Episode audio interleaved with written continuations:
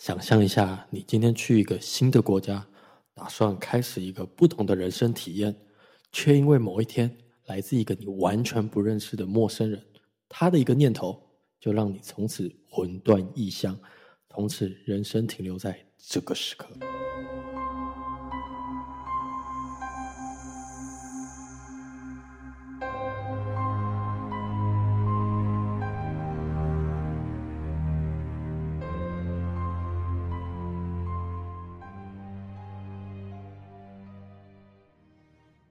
哎、欸，你现在收听的是全台最不假的假说。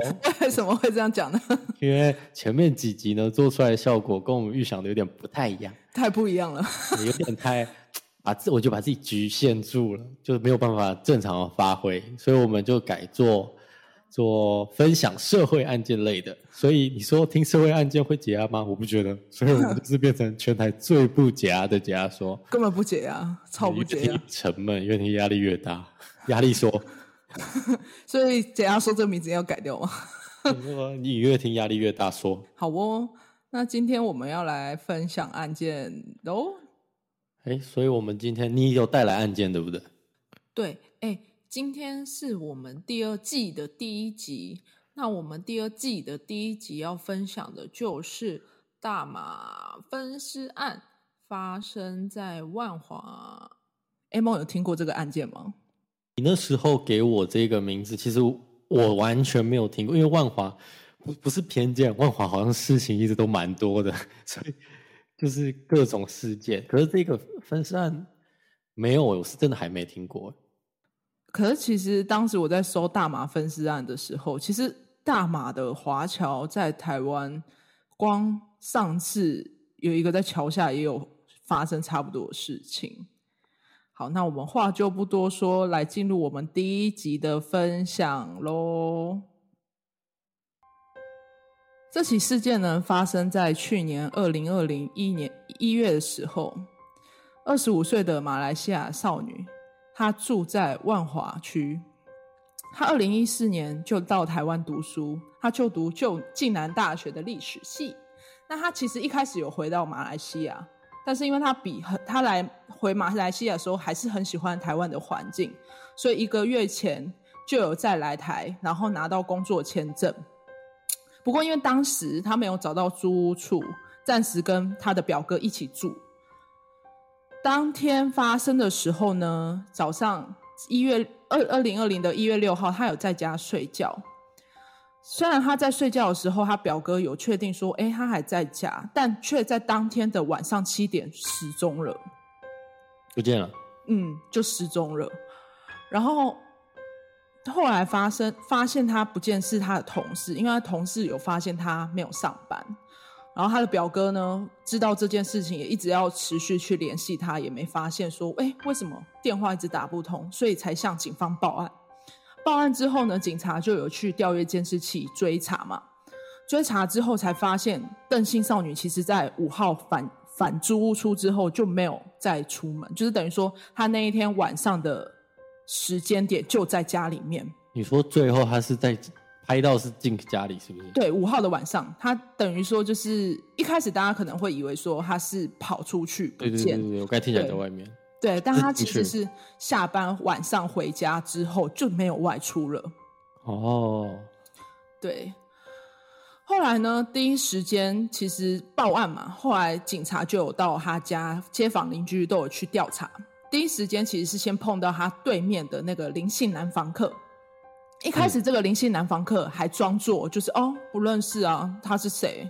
就只有说之前可能这个女孩子有来过，就是因为她的水管有堵塞，所以有好心，就是那时候这名林姓男子要好心借她浴室让她洗澡，但是邓女却说哦不需要，就不需要，就有婉拒这样子。嗯，然后其实初次登门查访的时候，警察就有发现一个很重要的点是，他就有闻到松香水的味道。松香水算是清洁用，也多多半于用在那种油漆里面稀释的一个，就是清洁清洁剂类的。我知道，我知道，我很熟，因为我小时候给削，我就玩油漆，我就玩用手两只手泡下去，然后就被骂到一个不行，然后那样松香水洗，松香水超臭，超对，味道会超重。呃，就是一个你没有办法闻的味道，就对了。对，一开始邻居还以为是瓦斯味，就是 对对对对对对。嗯，邻居也有就是发现说，哎，为什么一打开门会有这么浓的清洁剂味道？所以一开始就引起警方的怀疑，这样子。但是因为没有证据可以马上破门嘛，所以他就是没办法直接的搜查，加上就是他们的房东人就在南部，没有办法及时到场协助警方这样子。然后实际上这个林姓男子蛮可蛮可恶的，就是等林警方离开之后啊，他就爬到了五楼的洗衣间，再从相连的窗户爬到隔壁栋。你知道他这时候呢，其实已经把尸体带离开了。分了两次，嗯，分两次把两次，所以分两次。对，你不觉得他很厉害吗？就是他是等警警方，就是他很冷静的处理完这一切，就是等警察离开之后，他就爬到五楼的洗衣间，再从窗户爬到对面那栋。所以警察去的时候，他那个少女就还在两代在。嗯、对，他没有进去，因为没有证据可以搜查，所以、啊、还不会慌哦。对，他就很很镇静的说：“嗯，不认识他，就是他没有。”就觉装作一副就是这个人就顶多有跟我借过浴室啊，我完全就不认识。但实际上尸体已经在他的房间里面，已经准备好他要带走了。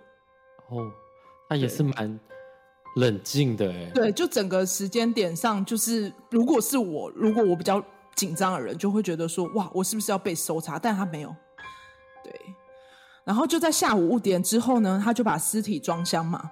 然后这时候他还冷静的去租了一台修旅车，把尸体载往山区去弃尸。哦，还租车哦？对，他去租一台修旅车，然后，然后警方呢第二次有在登门查访查探的时候呢，其实林姓嫌犯已经逃走了。然后那时候呢，他就有从他的浴室内的瓷那个瓷砖，就是我们不是浴室里面通常都会是瓷砖的那一种。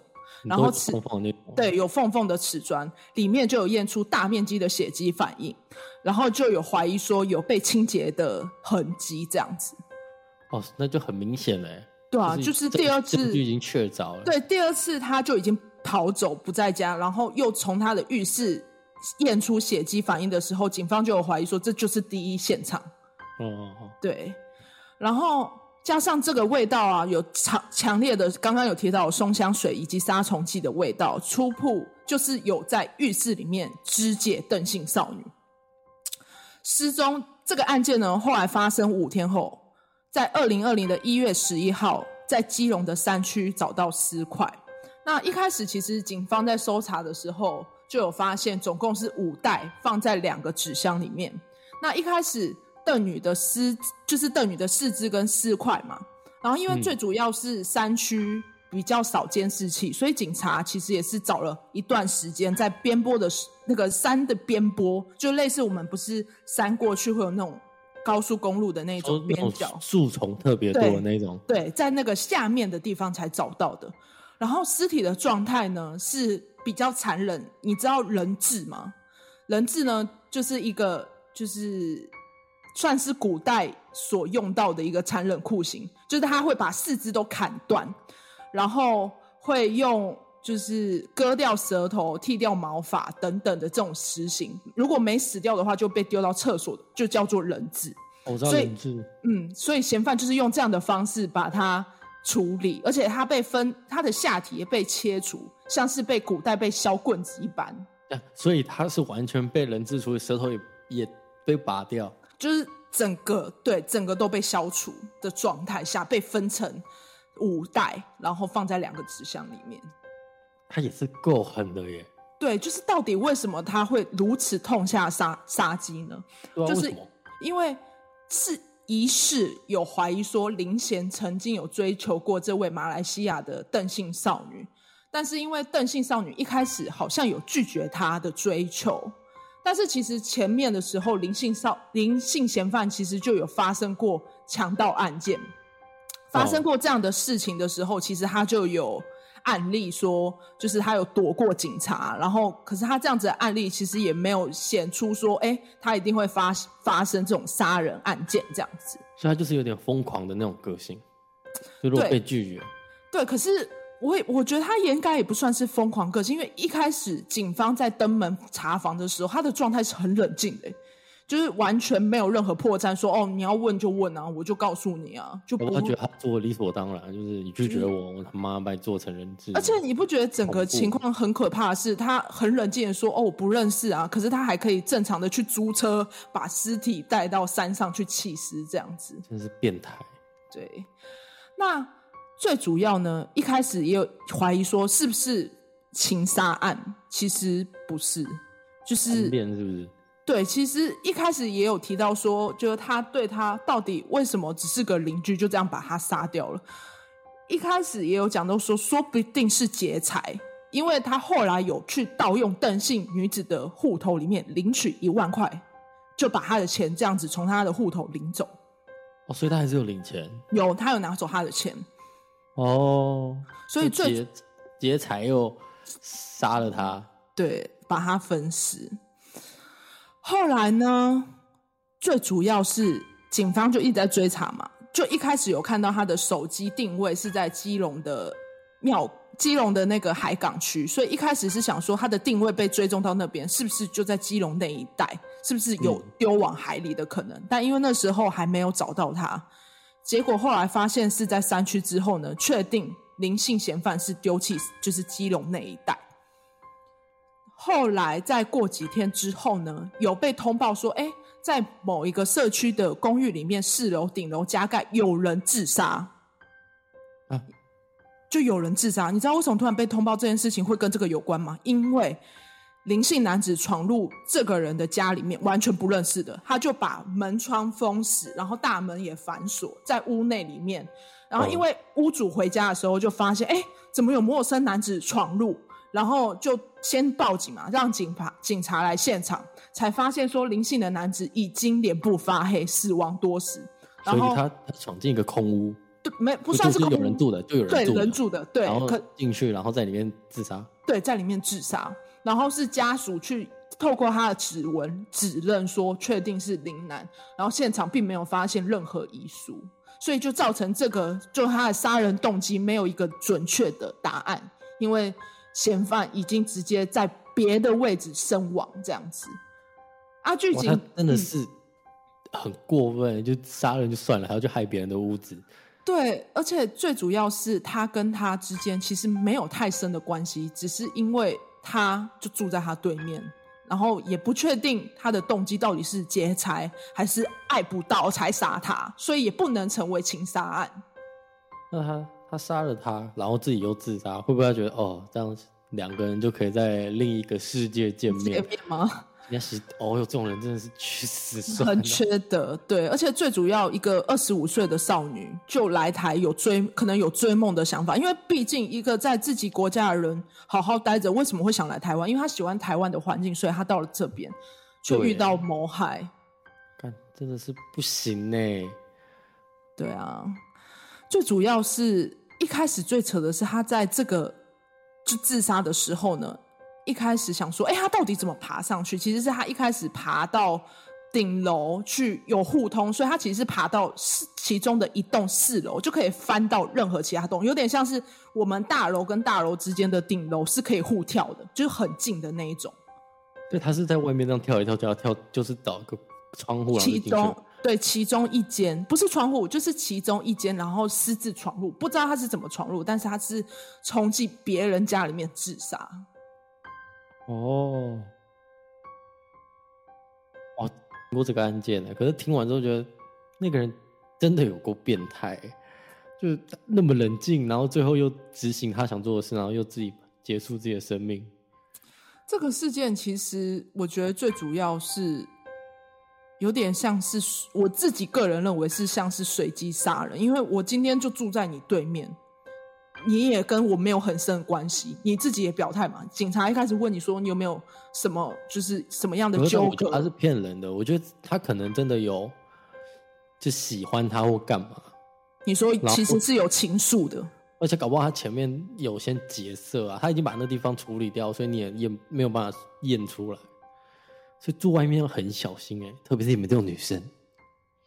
对啦，就是一个人住，可是因为他是跟他表哥一起住啊，但只是因为刚好他自己一个人在家，所以才发生这样子的憾事。真的是，对啊，这样听起来就感觉，搞不好前面有先劫色，劫色不就结结色不成，是不是？已经成了，他才会把一切的东西都处理掉，掉，他不是连那里都割掉了吗？嗯。然后最后是因为警察已经找上门了，他才无解了，才走。可是没有，你知道，其实警方有调阅他的就是犯案过程，其实是有监视器画面出来，他很冷静的提着很像丢一般垃圾的袋子，这样子走出去再走回来，这会是一个就是很很不知道，因为毕竟杀人冷静，冷静比较偏向预谋很久了吧？哦、不然你突然杀人，你一定会很慌啊，不然就是真的心理变态。就是心态上面的精变态不正常。好，那那今天案件就到这，是不是？对呀，那我们就来到我们的闲聊时间。闲聊时间，你说闲聊为什么讲会变成社会案件频道？没有，嗯，那时候不是想做社会案件做很久了吗？只是因为我们觉得前期走一个，就试试看，什么都做。对，就是还没有找到自己的定位。所以就什么都闲聊聊聊聊聊，然后就嗯，好像没有什么目的。我觉得我们需要找一种主题来给他深入，然后就回到我们当初最早提的，就是哎，好像可以来聊一些，因为我们平常就非常爱看社会案件，对，是社会案件，所以就是看一个，哎，干脆就自己来分享自己看的案件。对对对对对，重点是一开始 A 梦想要干话，问题是在我接不了干话哦。我干话不起来，很干很干很干，然后我想说算了算了，干脆都不要，我们来认真分享案件好了，就是把它聊聊聊聊聊聊聊完就好了。没有，最主要是分享这件事情比较偏向是我们想做 podcast 的目的。说就是看各种案件、社会奇案，各种分享。对，然后我们再听听听听，然后再分享给大家。对啊，就是稍微整理一下我们平常喜欢的事件，或者是一些比较离奇的，可以分享这样子。那今天就先到这吧。那我们现在是不是就不用再说我们回去哪里了？我们就直接做结尾，因为我们每次都会说我们要回去，回去上班喽。没有没有，我们要直接说拜拜。OK，那今天就到这里。我是 A 梦，我是阿宇，我们下一集见，拜拜，拜拜。